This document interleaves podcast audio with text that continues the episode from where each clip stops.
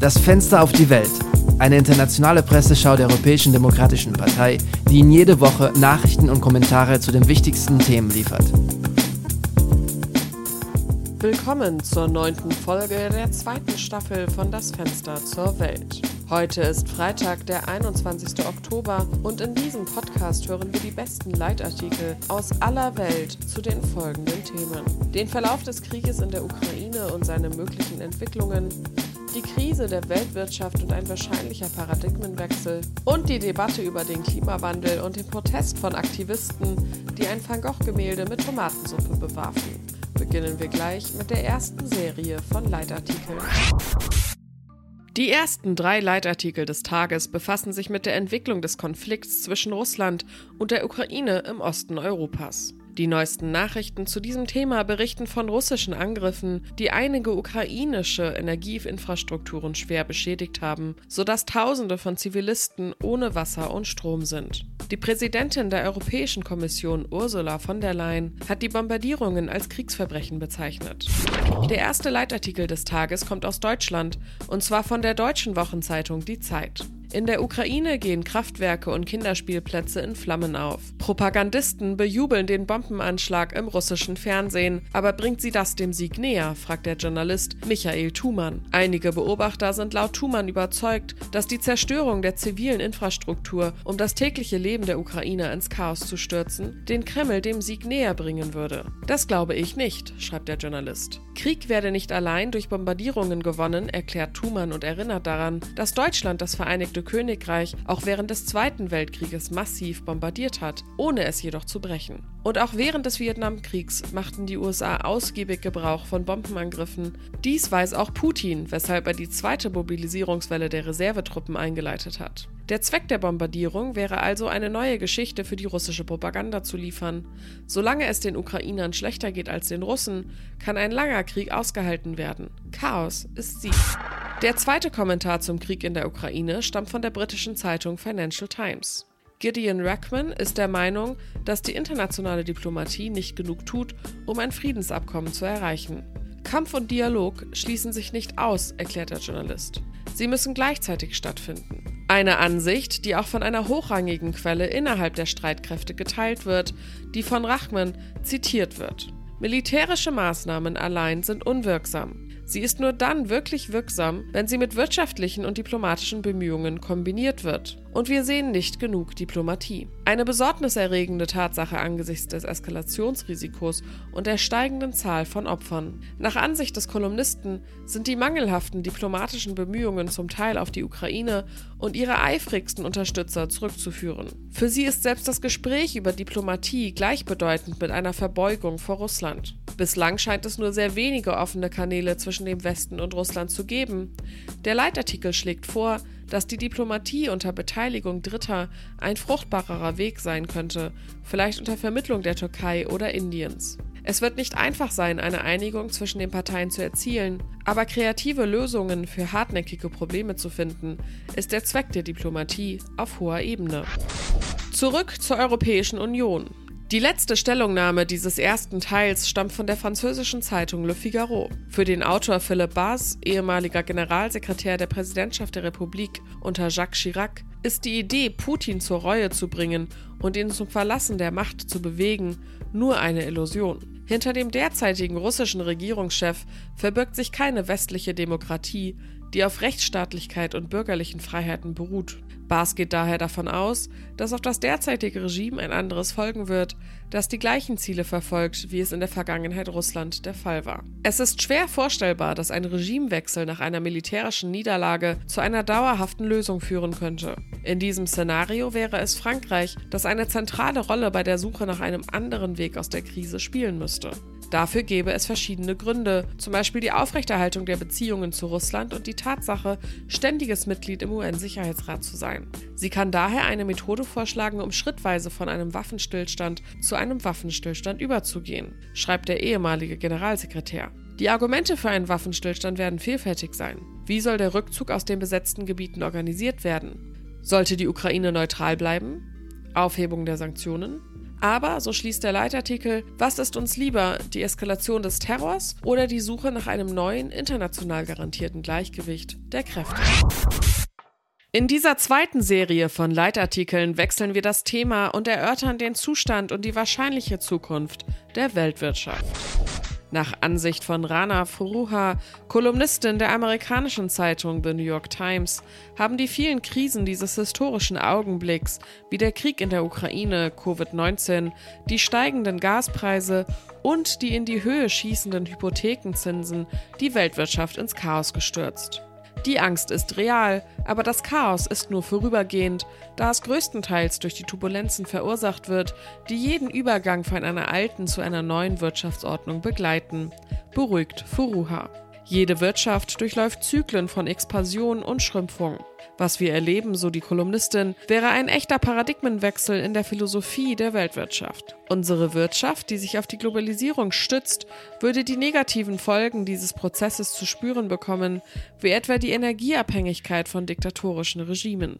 Es gibt immer noch keine einheitliche Wirtschaftstheorie für die Zukunft der Welt. Sicher ist, dass es an denen liegt, die die liberale Demokratie hochhalten, ein neues System zu schaffen, das lokale und globale Interessen besser in Einklang bringt.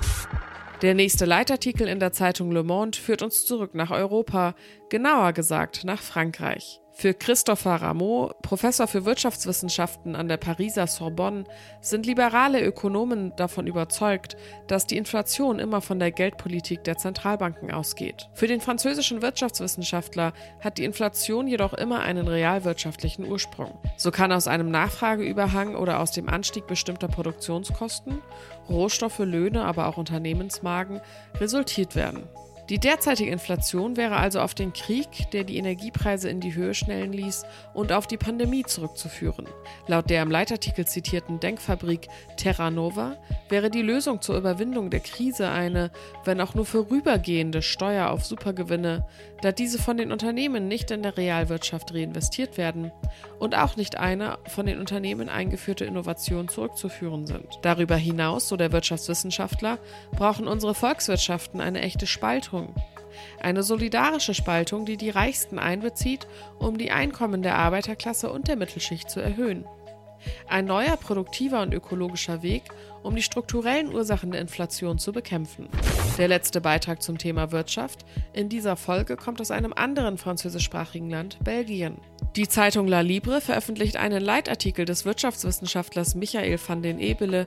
Der Wirtschaftswissenschaftler zieht eine Parallele zwischen den Jahren der Wirtschaftskrise vor dem Zweiten Weltkrieg, die vom damaligen belgischen Finanzminister Camille Gut gemanagt wurde, und den Jahren, die wir derzeit durchleben. Die Operation Gut hat die Inflation gesenkt und es Belgien ermöglicht, schnell wieder einen Wirtschaftswachstum zu erreichen, erklärt van den Ebele. Es gibt mehrere wirtschaftliche Indikatoren, die diese beiden historischen Perioden gemeinsam haben. Unsicherheit über die Verfügbarkeit von Rohstoffen, insbesondere von Energie, ein radikaler Anstieg der Preise, ein Einbruch der Börsenwerte. Nachdem er versucht hatte, mit den Stromerzeugern über eine Senkung ihrer Tarife zu verhandeln, gelang es dem damaligen Minister Gutt, eine Steuer über die belgischen Stromerzeuger oder Verteiler zu erheben. Ein großer Teil der Erlöse wurde in den sozialen Wohnungsbau und in die Rüstung investiert. Um sich auf einen möglichen Krieg vorzubereiten, wir waren nicht weit entfernt von dem auf belgischer und europäischer Ebene diskutierten Konzept einer Steuer auf spezifische Gewinne oder dem Konzept der Besteuerung der Supergewinne von Energieunternehmen,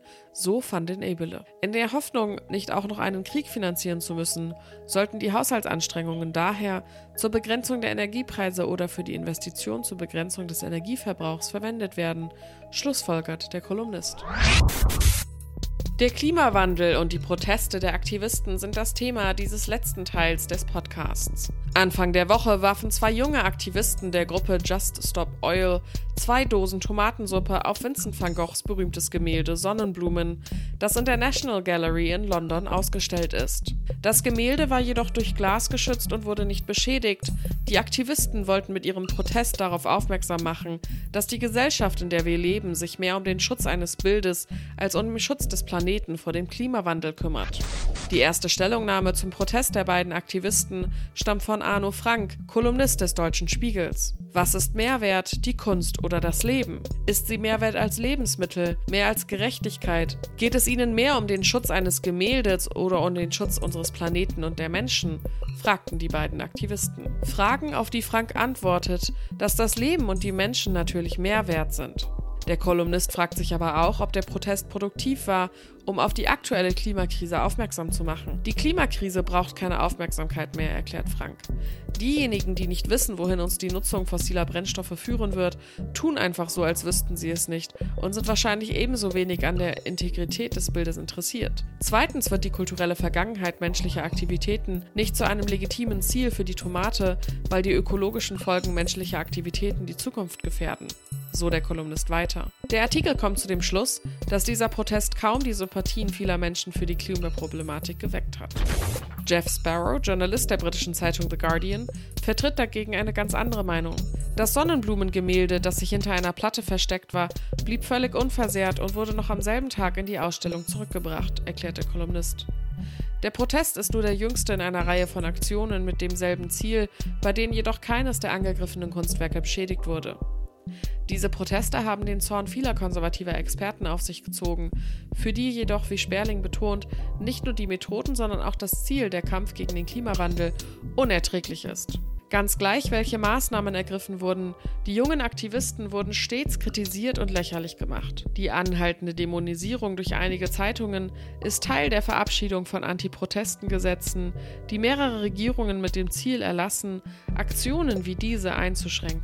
Wir können uns keine gerechte Maßnahme vorstellen, die die Befürworter des Status quo irgendwie zufriedenstellt, argumentiert der Journalist. Sperling weist jedoch auch darauf hin, dass Massenproteste der einfachen Männer und Frauen, die am meisten unter dem Klimawandel leiden, effektiver wären, um das Bewusstsein der Regierungen für die Bedeutung der Bekämpfung des Klimawandels zu schärfen. Natürlich hat jede soziale Bewegung in der Geschichte Unterschiede und jede Bewegung macht Fehler.